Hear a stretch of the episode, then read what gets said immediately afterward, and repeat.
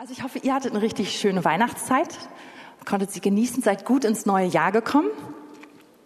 Ja, ich habe irgendwie den Eindruck, dass der Herr einfach für uns als Gemeinde zu diesem Jahr sagt, es ist ein Jahr, wo er ganz neu seine Gnade offenbaren möchte. Und ich weiß, es ist jetzt kein sehr, wie sagt man, gewagtes Wort, ja, weil es ist auf jeden Fall biblisch und es stimmt. Und es hat auch schon letztes Jahr gestimmt. Der Herr hat nicht bis 2022 gewartet, um, um das zu uns zu sagen. Aber ich glaube dennoch, dass es auch ein Rema-Wort ist und dass Gott uns ganz neu offenbaren möchte, was Gnade in unserem Leben bewirken möchte, was Gnade für dich bedeutet, wie diese Gnade in deinem Leben wirken möchte. Und mir ist dabei ganz wichtig, dass wir diese zwei Wirkrichtungen von Gnade beide im Auge behalten. Gnade, häufig wird Gnade, ähm, also so übersetzt, Gnade ist ein Wort, was sehr abstrakt ist und was wir selten in unserem Alltag benutzen, es sei denn, wir reden über geistliche Dinge. Gnade könnte man auch umschreiben als ein unverdientes Geschenk. Und Gnade ist das, was wir empfangen haben, obwohl wir es nicht verdient haben. Und das, sind, das beinhaltet zum einen unsere Gerechtigkeit, wenn wir Jesus angenommen haben, dass wir gerecht sind vor ihm. Es beinhaltet lauter Dinge, die er uns zuspricht, die wir nicht verdient haben. Aber wenn wir nur hier bleiben bei Gnade, dann haben wir einen Teil total verpasst. Gnade ist Befähigung. Ist Befähigung dazu, anders zu leben in dem zu leben, was Gott für uns vorbereitet hat, in der Berufung, die er uns gegeben hat, in den Werken, die er für uns vorbereitet hat. Gnade ist eine Befähigung zur Heiligung. Dazu, dass wir verändert werden, dass seine transformierende Kraft in uns wirkt.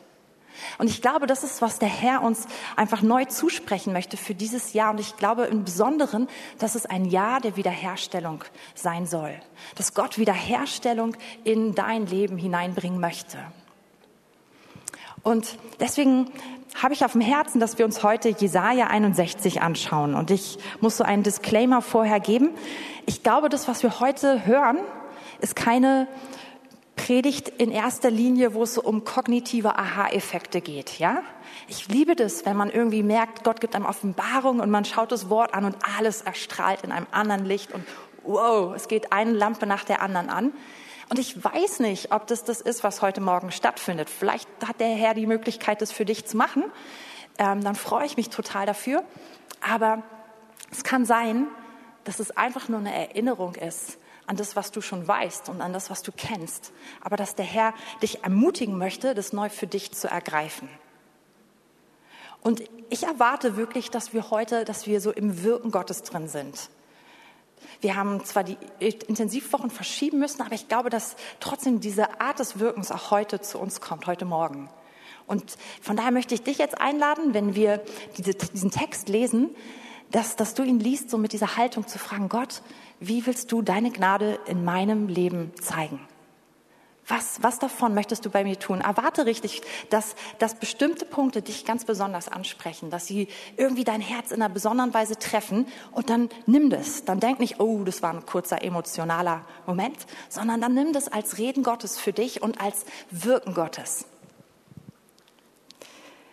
Also Jesaja 61 beschreibt, wie Gnade wirkt in unserem Leben.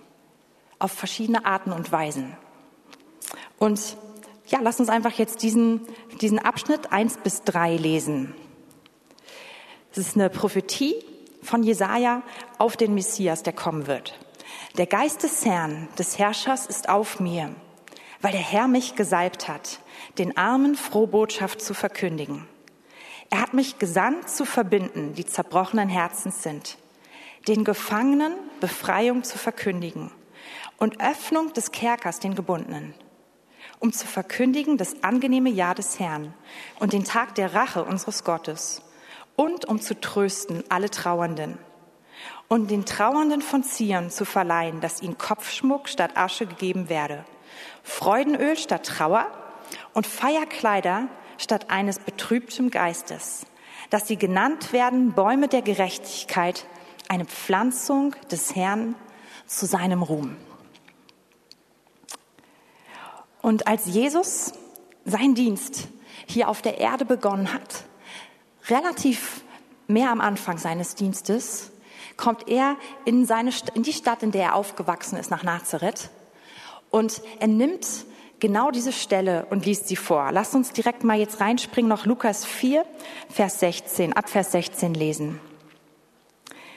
Und er kam nach Nazareth, wo er erzogen worden war, und ging nach seiner Gewohnheit am Sabbattag in die Synagoge. Also das, was ihr heute gemacht habt, ist eine gute Gewohnheit. Die hatte Jesus auch schon. Es war noch nicht der Sonntag, aber es war die Gewohnheit, zusammenzukommen. Und er stand auf, um vorzulesen. Und das war durchaus etwas Gängiges, auch dass verschiedene Leute Texte vorgelesen haben, auch gerade Besucher. Sagen zumindest so viele Kommentare. Und es wurde ihm die Buchrolle des Propheten Jesaja gebracht. Und als er die Buchrolle aufgerollt hatte, fand er die Stelle, wo geschrieben steht, er fand die Stelle aus Jesaja 61. Der Geist des Herrn ist auf mir, weil er mich gesalbt hat, den Armen frohe Botschaft zu verkündigen. Er hat mich gesandt zu heilen, die zerbrochenen Herzens sind, Gefangenen Befreiung zu verkünden und den Blinden, dass sie wieder sehen werden, Zerschlagene in Freiheit zu setzen, um zu verkündigen das angenehme Ja des Herrn, was auch das Gnadenjahr des Herrn sein kann. Und jetzt lesen wir noch ein paar Verse weiter. Und er rollte die Buchrolle zusammen und gab sie dem Diener wieder und setzte sich. Und alle Augen in der Synagoge waren auf ihn gerichtet. Er aber fing an, ihn zu sagen, heute ist diese Schrift erfüllt vor euren Ohren. Das sind kühne Worte und wahre Worte. Und alle gaben ihm Zeugnis und wunderten sich über die Worte der Gnade, die aus seinem Mund kamen und sprachen, ist dieser nicht der Sohn Josefs? Jesus kommt in seine Stadt zu den Leuten, die ihn kennen und er bringt ihnen dieses Wort. Und jeder weiß, dass diese Prophetie eine Prophetie ist über den Messias, den das Volk erwartet, den Retter, der alles verändert. Und er nimmt diese Worte, er liest sie vor und sagt, und jetzt, vor euren Augen, in diesem Moment haben sie sich erfüllt. Und zum einen ist da irgendwie Überraschung bei den Leuten, dass dieser Mann mit so viel Gnade, mit so viel Weisheit und mit so viel Kraft reden kann. Und sie verwundern sich darüber. Und gleichzeitig fangen sie an zu überlegen, aber den kennen wir doch. Das ist doch der Sohn von Josef. Seine Brüder sind doch die drei und die Schwestern, die kennen wir doch auch. Und auf einmal fangen sie an zu reden und denken, ah. Und Jesus, jetzt die nächsten Verse, redet dann mit ihnen darüber und sagt, ja, das ist schon immer so gewesen, dass Propheten in ihrer Heimat nichts gegolten haben, dass die Leute sie nicht erkannt haben. Und dann nimmt er Beispiele von Elia und Elisa, wie sie Menschen gedient haben und wie sie von den eigenen Leuten, vom eigenen Volk nicht erkannt wurden und Menschen aus anderen Völkern gedient haben und dort gewirkt haben. Und das bringt die Situation so richtig zum Kochen. Es bringt die Leute in Rage. Und wir lesen ähm, ab Vers 29 oder 28. Da wurden alle in der Synagoge voll Zorn als sie dies hörten. Und sie standen auf und stießen ihn zur Stadt hinaus und führten ihn an den Rand des Berges, auf dem ihre Stadt gebaut war, um ihn hinabzustürzen. Das war häufig so der erste Schritt zu einer Steinigung, dass man eine Person von einer Höhe runtergestürzt hat und dann haben alle von dieser Höhe mit Steinen auf die Person geworfen, solange bis sie tot war. Und das bereitet sich also gerade vor. Sie, sie, sie, sie probieren Jesus diesen Abhang oder diesen, diese Höhe runterzustürzen. Ähm, er aber ging mitten durch sie hindurch und zog weiter. So eine krasse Situation. Ich mag das, mir das vorzustellen, wie das wohl war. Ich, dann würde ich mir überlegen, wie ich das mit Special Effects umsetzen würde, wenn ich das jetzt verfilmen würde. Also Jesus offenbart sich anders als die Leute erwarten, aber durchaus mit Kraft und ja, mit übernatürlichem Erweisen. Und was ich total interessant finde an dieser Situation, ist die, dass die Leute in Nazareth hatten zwei große Probleme. Sie hatten zum einen das Problem zu glauben, dass der, den sie kennen, dass er wirklich Gott ist. Dass er Gottes Sohn ist, dass Jesus der ist, auf den sie die ganze Zeit warten. Es war ihnen zu bekannt, zu vertraut. Und sie haben sich nicht gewagt, diesen Schritt zu machen, zu glauben, er ist es. Er ist der, auf den ich gewartet habe. Er ist mein Retter. Er ist, er ist wirklich der. Und das ist häufig so bei Dingen, die uns vertraut sind, dass wir, dass wir manchmal dann das, das Große nicht mehr sehen können. Und das war in, diesem, in, diesem, in dieser Situation der Fall. Das zweite Problem, jeder in diesem Ort hätte übereingestimmt und gesagt, ja, die Jesaja 61 stimmt und es wird dieser Retter kommen. Es wird das passieren. All das hätte jeder geglaubt für die Zukunft. Aber es ins Jetzt zu holen, da war eine Schwelle, die keiner überschreiten konnte. Und das ist sozusagen das, was ich uns heute fragen möchte.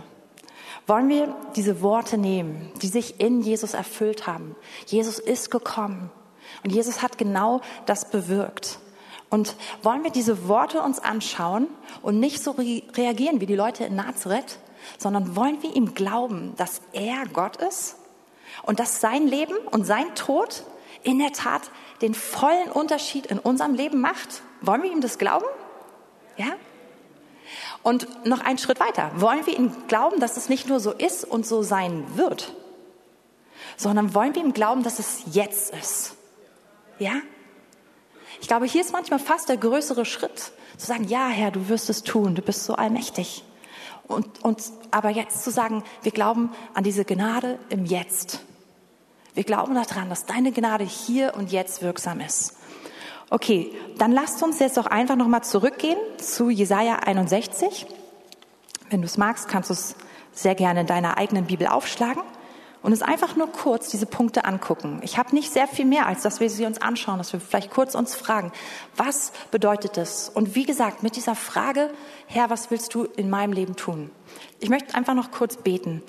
Heiliger Geist, wir beten, dass du jetzt zu uns sprichst, dass du uns dieses Wort aufschließt und dass du einfach auch so das frische Reden Gottes in unsere Herzen hineinlegst. Dass wir es nicht nur allgemein bejahen, sondern dass wir es für jetzt bejahen. Dass wir es konkret für uns bejahen. Für unser Leben, für all das, was du vorbereitet hast. Amen. Okay, der Geist des Herrn des Herrschers ist auf mir, weil der Herr mich gesalbt hat. Also die Voraussetzung ist diese, ist das, dass der Geist auf Jesus ist, der Heilige Geist auf Jesus. Jesus ist Mensch geworden wie du und ich, hat Altes abgelegt, was er hatte, sein, sein, seine, sein Allwissen, sein alles Können, hat es alles abgelegt. Alles, was er auf der Erde gemacht hat, hat er gemacht in der gleichen Ausstattung wie du und ich. Und er war gesalbt vom Heiligen Geist. Und er hat diese Beziehung mit dem Heiligen Geist modelliert und gelebt, so wie sie der Standard für uns sein kann. Und wozu ist er also gesalbt? Den Armen frohe Botschaft zu verkünden. Und das ist die erste Art, wie sich die Gnade Gottes offenbart in unserem Leben. Mit dieser frohen Botschaft. Das ist das Evangelium. Und dieses Evangelium ist nicht nur etwas, was einmal die Schuldfrage in unserem Leben klärt. In unserer Kultur ist das immer eine wichtige Sache. Wir Deutschen, wir wollen wissen, wer hat Schuld. Ne? Wenn ihr mir nicht glaubt, dann guckt mal ein Interview in den Nachrichten mit irgendeinem Politiker. Es ist fast immer die erste Frage. Was haben Sie falsch gemacht in den letzten Wochen? Wie haben Sie das falsch eingeschätzt? Was ist Ihr Fehler? Ähm, müsst ihr mal drauf achten, ist wirklich so. Ähm, und Jesus ist nicht gekommen, nur um diese Schuldfrage zu klären, obwohl sie ein Teil der Sache war, sondern er ist gekommen, um uns in die Beziehung zu Gott wieder reinzurufen. Zu diesem Gott, der schon immer Beziehung will und Beziehung lebt. Ich habe ähm, wieder darüber gelesen, wir haben einen drei-ein Gott, Vater, Sohn, Heiliger Geist. Und die konnten schon Beziehung miteinander leben, bevor wir Menschen geschaffen waren. Und wir waren geschaffen, um damit reinzukommen in diesen Austausch von Liebe, von Ehre, von einfach miteinander. Und wir sind durch Sünde daraus gebrochen. Und Sünde hat viele Konsequenzen in unserem Leben gehabt. Sünde zerstört uns, zerstört Beziehungen, die wir miteinander haben, zerstört unseren Umgang mit der Schöpfung, zerstört Gesellschaft, aber natürlich auch die Beziehung zu Gott. Und Sünde setzt einfach ewige Verdammnis in unserem Leben frei. Und Jesus ist gekommen, ist so geworden wie wir, hat unseren Platz eingenommen, hat bezahlt für unsere Schuld und hat Wiederherstellung für uns gewonnen. Und das, die gute Nachricht ist nicht, dass wir irgendwas leisten müssen, um das zu tun, dass wir, dass unser Verhalten irgendwie entscheidet, sondern, sondern die gute Nachricht ist, dass wir entscheiden, wie gehen wir mit dieser Nachricht um. Es ist alles vollbracht. Wie reagieren wir darauf? Nehmen wir das total an? Nehmen wir diese Gnade im Glauben an und sagen, ja, das zählt für mich. Und dann sind wir wieder hineinversetzt in diese Beziehung zu Gott. Und diese gute Botschaft ist also, dass wir in dieser Beziehung mit Gott leben dürfen. Immer und immer wieder. Es ist etwas, es ist eine Beziehung, die in die Ewigkeit hineinreicht, die nicht abreißt. Und deswegen hat diese gute Botschaft auch Auswirkungen auf unser gesamtes Leben. Nicht nur einmal kurz, um irgendwie eine Schuldfrage zu klären, sondern diese, diese gute Botschaft verändert alles. Und hier steht, dass es die gute Botschaft für Arme ist. Wenn du dich als reich empfindest, wenn du dich als jemanden empfindest, der das nicht braucht, dann bringt dir das nichts. Sondern die Frage ist heute, die bin ich arm genug, um das anzunehmen? Kann ich anerkennen, ja, das brauche ich. Ich brauche diese Errettung. Ich brauche ich brauch diese Beziehung, ich will sie. Dann ist es eine gute, gute Botschaft und eine lebensverändernde Botschaft. Wozu ist der Geist des Herrn auf Jesus und wie wirkt Gnade? Jetzt lasst uns weiterlesen, um die zerbrochenen, die, die zerbrochenen Herzens sind, zu verbinden. Ihr Lieben, das ist so ein schönes Bild.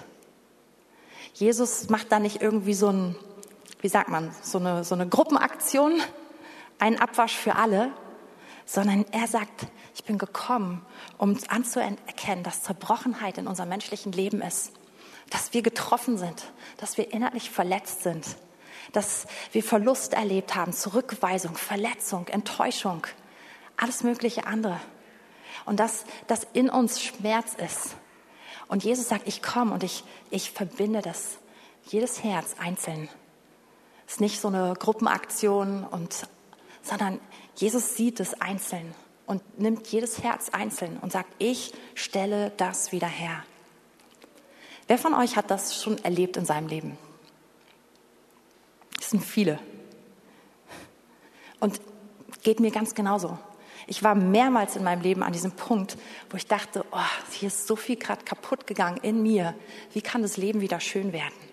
Kann ich, ich konnte mir nicht vorstellen, wieder glücklich zu sein, so richtig glücklich zu sein. Ich weiß nicht, ob ihr diesen Punkt kennt, wo man denkt, ich weiß gar nicht, wie das geht. Ich bin, ich bin so gezeichnet durch bestimmte Erlebnisse oder ja, durch Dinge, die passiert sind. Und das Schöne ist, unser Gott ist ein Gott der Gnade, der in Gnade Herzen verbindet und wirklich wiederherstellt und heilt. Und mein Leben und einfach das, was ich erlebt habe, ist, ist, ist für mich immer wieder so ein Beweis davon, dass Gott es wirklich kann. Es ist nicht die Zeit, die alle Wunden heilt, sondern es ist seine Gnade, die echte Wiederherstellung bringt und die mehr Freude und mehr Gesundheit, mehr Liebe in unser Herz bringt, als wir hatten, bevor wir verletzt worden sind. Bevor unsere Herzen gebrochen oder ja, angebrochen, zerbrochen worden sind. Und ihr Lieben, das ist, das ist Gnade. Das ist die Kraft von Gnade, die in unserem Leben wirken möchte. Heute, jetzt. Und lass uns weiter lesen. zerbrochenen Herzen sind zu verbinden, den Gefangenen Befreiung zu verkünden und Öffnung des Kerkers den Gebundenen. Wir lesen hier von zwei verschiedenen Sorten von Gefangenen oder es werden ja sozusagen zwei formuliert. Und ich glaube, dass die eine Sorte Gefangene sich darauf bezieht, auf, auf Gefangenschaft, die durch Menschen verursacht worden ist. Zum Beispiel eine Versklavung, wie es in dieser Zeit wo Jesus gelebt hat, wirklich gegeben hat. Wenn du, wenn du an, den, an den Rand deiner Existenz gekommen bist und es nicht mehr halt, nichts mehr halten konntest, hast du halt deine Kinder oder dich selbst oder dein Umfeld als Sklaven verkauft. Und so kann es möglich sein, dass in deinem Leben Menschen Dinge getan haben, die dich in Gefängnis gebracht haben. Ohne dein Zutun. Einfach durch die Situation. Vielleicht sind es Sachen, die über die ausgesprochen wurden. Wir leben jetzt vielleicht in einer Zeit, wo wir diese Form von Versklavung selbst nicht so krass kennen und erleben, obwohl, Klammer auf, wir eigentlich echt äh, ja, wissen müssen, dass auch Berlin ein, ein Hub ein weltweites Hub für Menschenhandel absolut ist. Ja, also so weit ist es, weg ist es gar nicht, wie wir immer denken. Aber selbst wenn wir jetzt diesen Punkt gerade nicht meinen und der ist real und selbst dort sagt Gott, dass er, dass er diese Gefangenen in Freiheit ruft, ja, dass er eingreifen kann. Aber vielleicht in Bilder gesprochen sind es einfach Dinge, Entscheidungen, die Menschen in deinem Leben ge getan haben, Dinge, die sie ausgesprochen haben, die sie gesagt haben, die dich in Gefangenschaft gebracht haben. Vielleicht war deinen Eltern dein Geschlecht nicht passend und es ist über die ausgesprochen worden. Vielleicht haben andere wichtige Personen Sachen über die ausgesprochen, dich eingegrenzt, haben gesagt, so und so musst du dich entwickeln, haben Entscheidungen für dein Leben getroffen, die, die du total bereust und wo du dich gefangen fühlst. Und Jesus sagt, er verkündet Freiheit. Seine Gnade kann diesen Zustand auflösen. Seine Gnade holt dich daraus.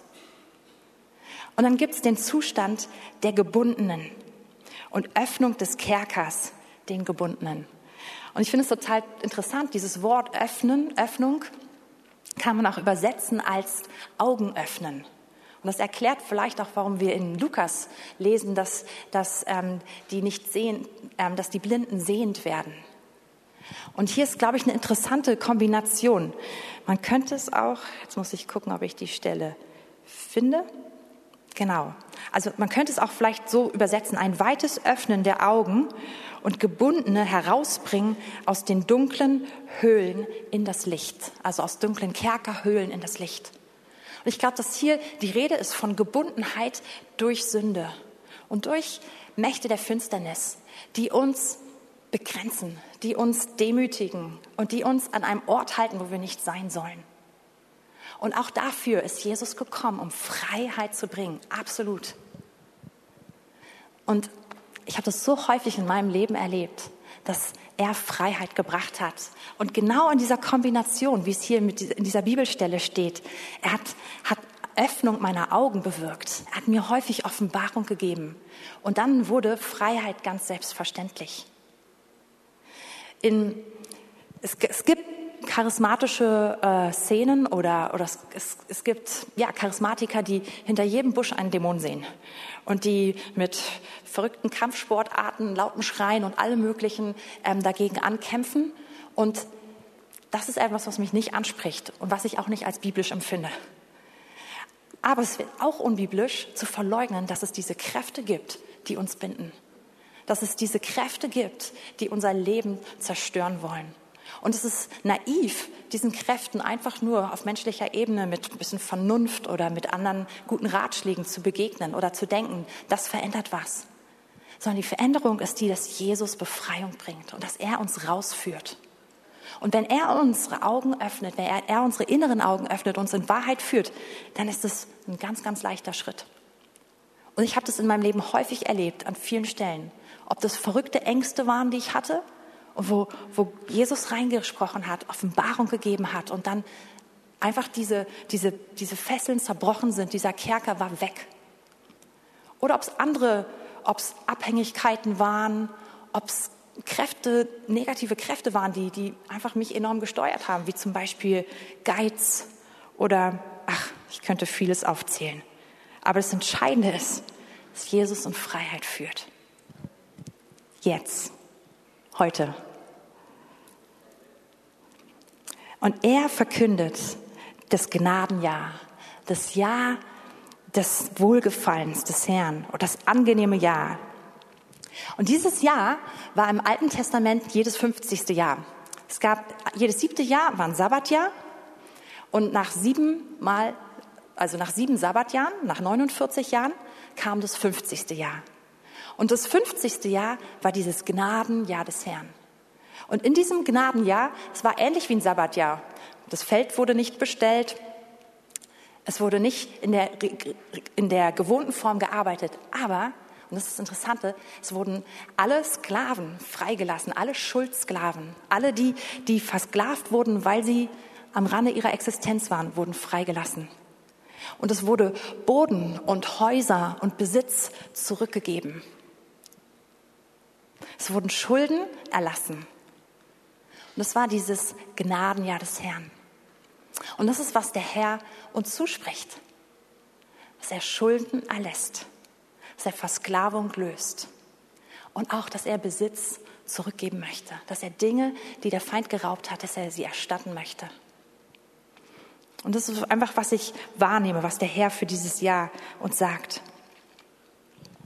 Und den Tag der Rache unseres Gottes und um zu trösten alle Trauernden.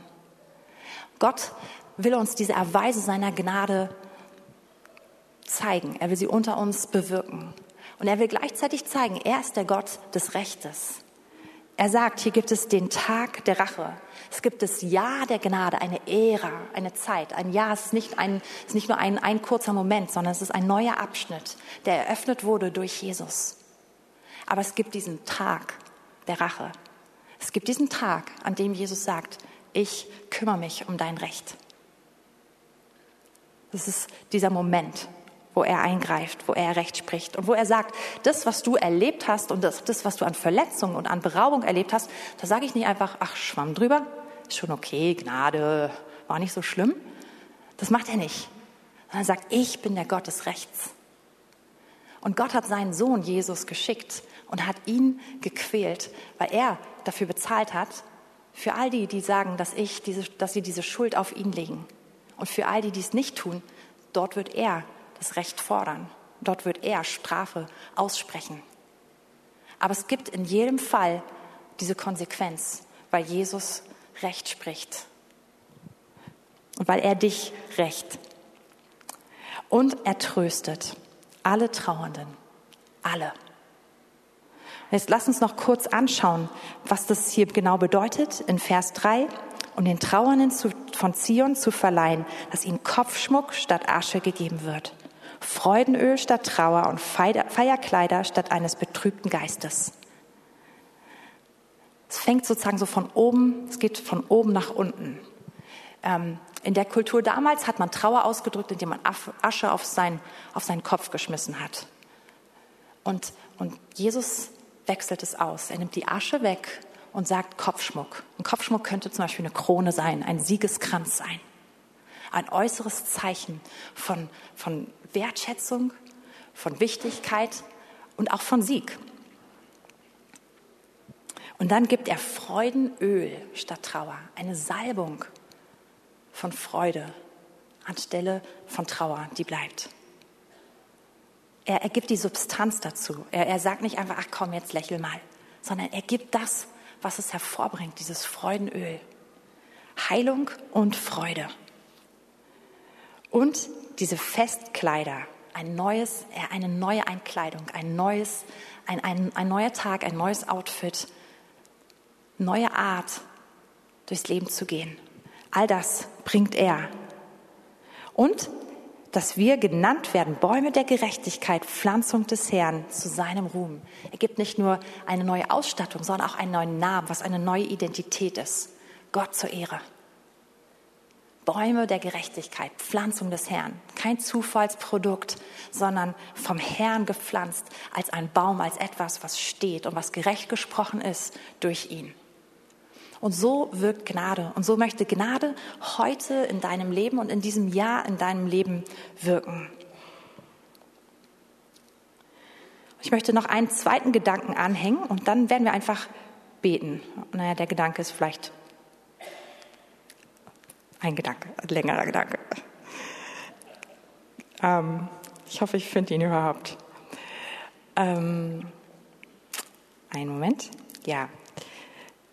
Das alles ist nicht nur etwas, was sich in Jesus erfüllt und was Jesus uns zuspricht. Ich habe am Anfang von diesen zwei Wirkrichtungen von Gnade gesprochen. Dem unverdienten Geschenk, wo wir jetzt all das annehmen dürfen, was ich gerade beschrieben habe, sondern auch von der Befähigung. Gnade befähigt. Und wir sind nicht der Messias, aber Christus lebt in uns, wenn wir ihn angenommen haben. Und sein Geist ist in uns und auf uns, wenn wir ihn eingeladen haben, sodass wir genau das Gleiche, dass wir sagen dürfen, der Geist des Herrn ist auf mir. Und seine Kraft und seine Gnade wirkt in mir. Ich bin gesalbt, genau dieses Werk zu vollbringen. Und das ist der zweite Punkt. Wenn wir nur einen davon, gerade nur den ersten, betonen, dann kommen wir in eine Schieflage, weil dann dreht sich auch alles nur um uns. Und wir, wir sind gerufen, Gnade neu zu erleben in unserem Leben. Auch seine Wiederherstellung, die wir gerade in verschiedenen Formen uns angeschaut haben. Aber wir sind genauso befähigt, durch Gnade und gerufen, das zu transportieren so wie Jesus es getan hat, es überall dorthin zu bringen, wo wir sind, wo wir einen Schritt hingehen, dort, wo wir alltäglich sind, mit den Menschen, mit denen wir jeden Tag zusammen sind. Und das Interessante ist, wenn wir noch mal ganz kurz in Lukas 4 gucken, Jesus war voll vom Heiligen Geist. Der, das Kapitel 4 beginnt damit, Jesus aber voll Heiligen Geistes kehrte von, vom Jordan zurück und wurde vom Geist in die Wüste geführt. Jesus wurde getauft und der Heilige Geist kam auf ihn. Er hat, ihn, hat es erlebt, dass Gott sagt, das ist mein lieber Sohn, an dem ich wohlgefallen habe. Dieser Geist führt ihn in die Wüste. Dort wird er versucht, 40 Tage lang. Und wir lesen in Vers 14, und Jesus kehrte in der Kraft des Geistes zurück nach Galiläa. Und er fing an, überall in den Synagogen zu lernen und zu wirken. Und wir dürfen in diese gleiche Beziehung eintauchen. Wir sollen es sogar. Und aus dieser Beziehung heraus fließt diese gleiche Kraft. Manchmal merken wir es nicht so.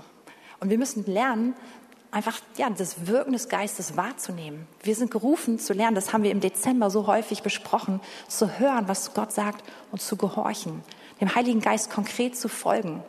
Aber wir sind gerufen in genau diese gleiche Position. Zu erleben, dass wenn wir diese Schritte des Gehorsams gehen, diese ganz kleinen, die kommen uns häufig nicht groß vor, dass genau das passiert, nämlich dass wir diese Form von Gnade überall hinbringen, die gute Botschaft, die Heilung zerbrochener Herzen, die Befreiung von Gefangenen und von Gebundenen, den Trost für Leute, die Trost brauchen. Das kommt, das geht mit dir mit, überall da, wo du bist. Und wir können lernen, einfach das mehr zu ergreifen, dem mehr Raum zu geben. Es ist, ein, es ist, ein, es ist einfach eine Frage von Folgen und von Gehorsam sein. Und ich habe es häufig in meinem Leben erlebt, dass ich völlig unterschätzt habe, was gerade passiert, dass mir das gar nicht bewusst war, dass ich vielleicht ein bisschen vom Reden Gottes gehört habe, dass ich wusste, ich soll das machen oder ich soll, ich bin hier, ich bin vielleicht auch nur einfach in der Ausbildung, in der ich bin, weil ich glaube, dass es mein Platz ist. Ich bin in der Schule, in der ich gerade unterrichte, weil ich glaube, dass, dass Gott mich dazu gerufen hat. Aber das war es auch schon. Und in, in dieser Treue habe ich dann erlebt, wie, wie Gott gewirkt hat. Und sehr häufig habe ich es erst rückwirkend erlebt oder hab, haben sich Dinge erst danach zusammengepuzzelt. Aber das Wichtige ist zu wissen, dass wir so gesalbt sind, dass wir ausgestattet sind mit dieser Gnade, die unser Umfeld berührt, die Wiederherstellung in jeder Form in unser Umfeld bringt. Ich möchte euch zum Abschluss einfach zwei ermutigende Geschichten erzählen. Ich habe einige von mir, aber ich habe schönere noch von anderen Leuten. Und deswegen dachte ich, nehmen wir doch einfach die. Ähm, die uns ermutigen in diese Richtung. Ähm, es gibt eine, ich habe sie aus einem, einem Buch von Randy Clark, was ich, was ich gerade sehr genieße. Und er erzählt von einer Frau, die heißt Kaisa. Und sie kommt aus Finnland. Junge Frau, die sich Anfang 20 bekehrt hat und vom Herrn sehr schnell gehört hat, dass Gott sie gebrauchen möchte in China. Und sie hat also angefangen zu recherchieren und hat Kontakt bekommen ins tibetische Hochland, Westen von China, und hat dort mit einer Missionarin Kontakt bekommen. Die Missionarin hat gesagt, du kannst gerne kommen.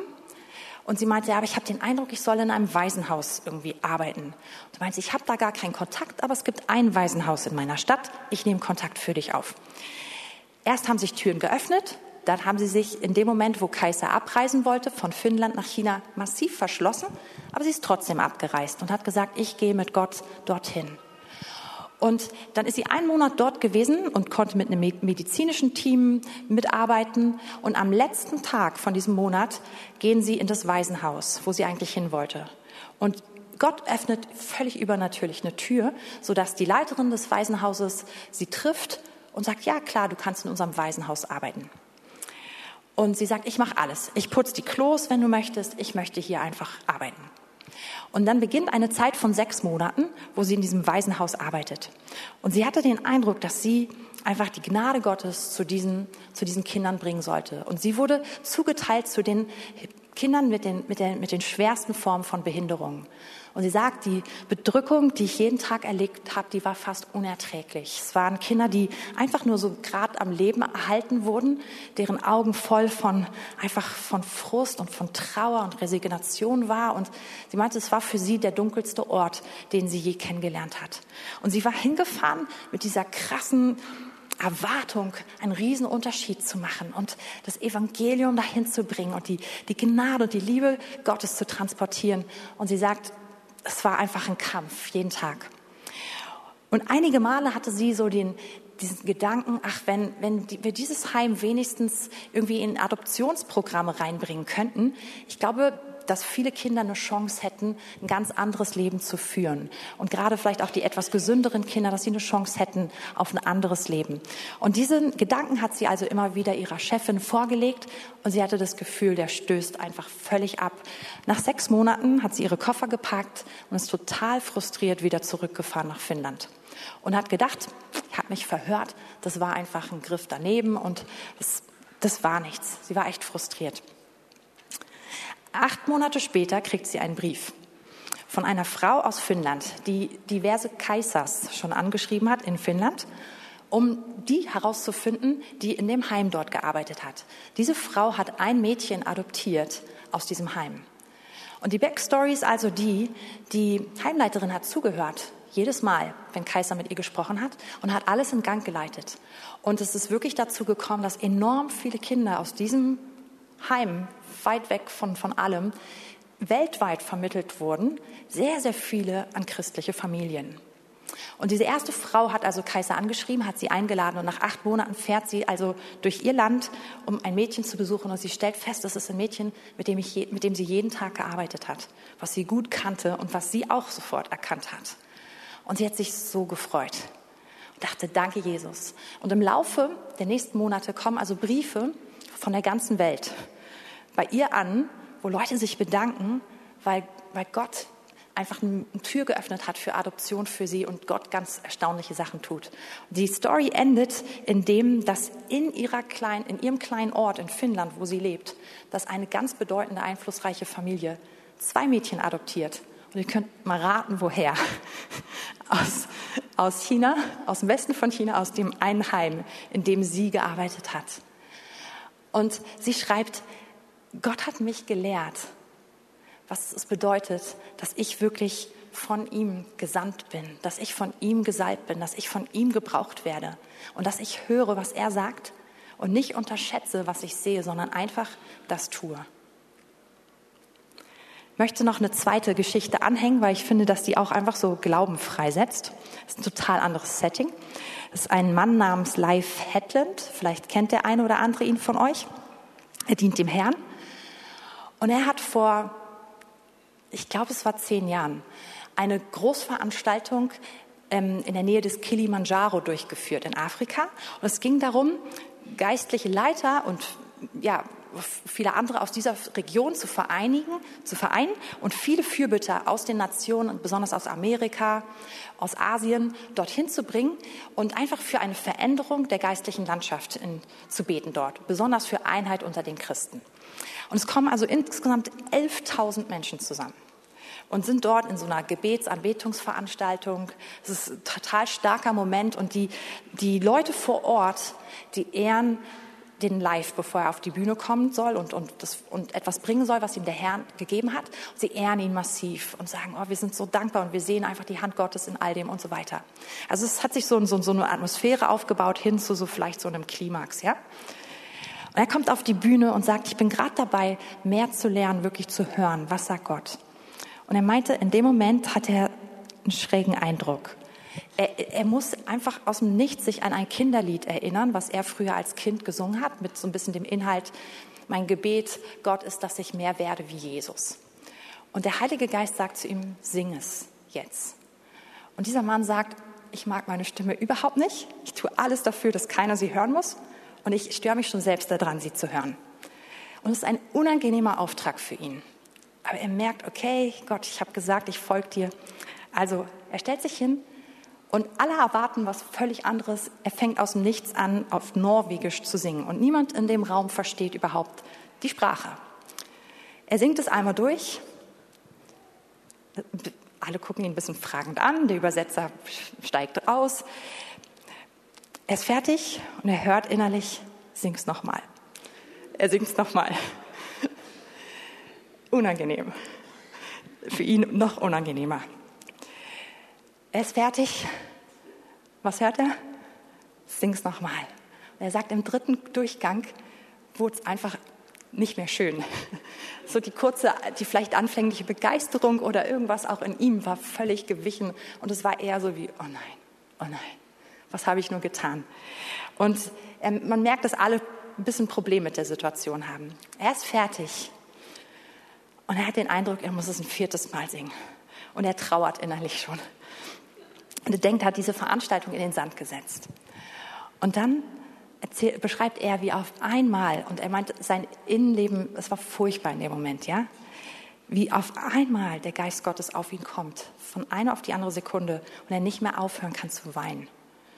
Und dann ist es so, dass der Geist Gottes sich in, dem, in der ganzen Versammlung ausbreitet und dass die Menschen wirklich in der Gegenwart Gottes, also dass sie das auch körperlich zeigen, wie berührt sie sind von der Gegenwart Gottes. Und in diesem Moment, dass auf einmal 7000 Menschen von den 11.000 spontan Heilung erleben und viele, viele von ihnen Befreiung und das Freisetzen der Gegenwart Gottes in einer Weise, die für sie alle unverhofft und ungewöhnlich war. Und ich möchte uns einladen, wahrzunehmen, dass wir dass wir wirklich gesalbt sind. Dazu überall da, wo wir sind, ob du arbeitest in einem Krankenhaus, dass da, wo du bist, dass du gesalbt bist, diese Gnade freizusetzen. Wenn du arbeitest in der Schule, du bist gesalbt dafür, diese Gnade freizusetzen. Wenn du zu Hause bist mit den Kindern, du bist gesalbt dafür, diese Gnade dort freizusetzen. Wenn du irgendwo arbeitest, wo in, in ganz hohen Branchen, in der Wirtschaft oder in ganz anderen Bereichen, du bist berufen dazu und gesalbt, diese Gnade freizusetzen. Ich glaube, wichtig ist, dass wir in diesem Bewusstsein bleiben und dass wir bewusst hören, Herr, was willst du tun? Und dass wir unser Handeln mit dem verbinden, was wir gehört haben. Würdet ihr nach vorne kommen? Ach, ich habe schon geahnt, dass es irgendwie wieder eine schwierige Nummer mit der Zeit wird. Wir beten trotzdem noch, okay? Und dann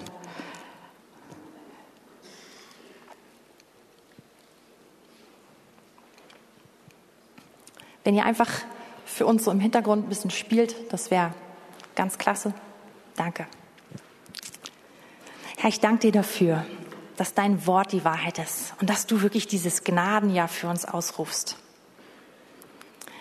Und Herr, ich möchte einfach beten, dass du uns hilfst, Heiliger Geist zu ergreifen dass du uns hilfst, dieses Wort ins Jetzt für uns zu holen. Und ich möchte anfangen damit, und Herr, ich möchte beten, dass jeder, der hier ist und der sich außerhalb von Beziehung zu dir fühlt, vielleicht auch selber noch nie bewusst eingetreten ist, oder auch jeder, der irgendwie immer wieder denkt, ich bin nicht würdig dafür.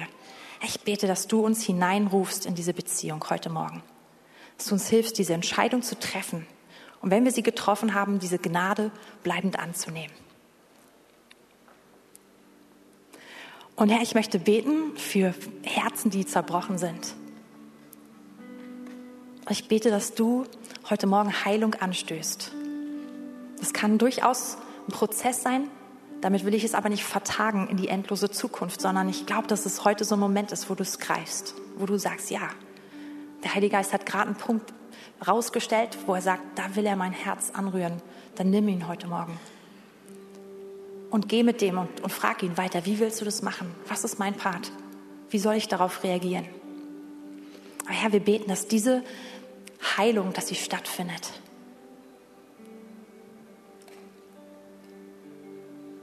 Und ich möchte für Freiheit beten. Herr, Freiheit von Dingen, wo Menschen uns eingesperrt haben und Freiheit von Sünde, von finsteren Mächten, die uns knechten möchte. Und Jesus, ich danke dir einfach, dass du triumphiert hast dass, dass deine Kraft zählt. Und ich danke dir, dass du uns, dass du uns auch sogar Erleuchtung schenkst über die Wahrheit, dass du triumphiert hast, dass du uns zeigst, wo du uns in Freiheit bringen möchtest.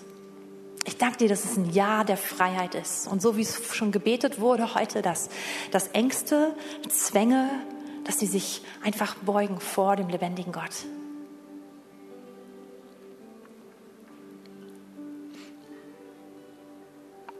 Und ich danke dir, Herr, für Trost, für göttlichen Trost. Ich danke dir für, dafür, dass du eine Antwort hast auf Trauer, die, die endlos zu sein scheint oder die auch so tief ist, dass man, dass man gar nichts anderes mehr tun kann. Herr, ich danke dir, dass du, dass du diesen Kopfschmuck hast. Und ich möchte beten, dass, dass jeder, den das betrifft, dass er erlebt, wie du diesen Kopfschmuck verteilst und wie du Freudenöl verteilst und neue Kleider. Und Herr, ich möchte beten, dass wir als Gemeinde, dass wir eine Gemeinde sind, die deine Gnade in unsere Umgebung bringen. Und ich möchte beten, dass wir diejenigen sind, die zertrümmerte Städten aufbauen, dass wir diejenigen sind, die du genau dazu gebrauchst. Wie es in Vers 4 heißt, und sie werden die uralten Trümmer aufbauen und wieder aufrichten, was vor Zeiten zerstört worden ist. Sie werden die verwüsteten Städte erneuern, die von Geschlecht zu Geschlecht in Trümmern lagen. Herr, ich möchte beten, dass jeder, der hier ist, dass er heute Morgen einfach neu so eine Salbung empfängt, um den Dienst deiner Gnade, den Dienst von Wiederherstellung in unsere Umgebung zu tragen, in Familien, in die Gesellschaft, an die Arbeitsplätze, dort, wo wir sind.